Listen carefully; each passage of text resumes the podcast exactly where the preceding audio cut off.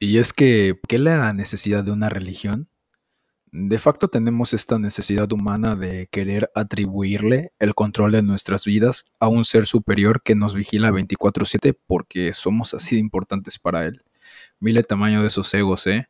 Pero al grado de sistematizar nuestras creencias y adjudicarle un valor material y aparte en la práctica exento de nosotros, claro, el poder colectivo cooperativo es lo de hoy, pero ¿es realmente eso? ¿Cuáles han sido los cimientos en un sistema eclesiástico en donde hay que aceptarlo? Ha sido funcional hasta la modernidad.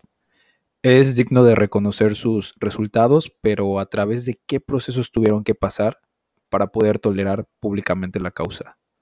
Basta con solo escribirlo en el buscador para cuestionarse algunas cosas.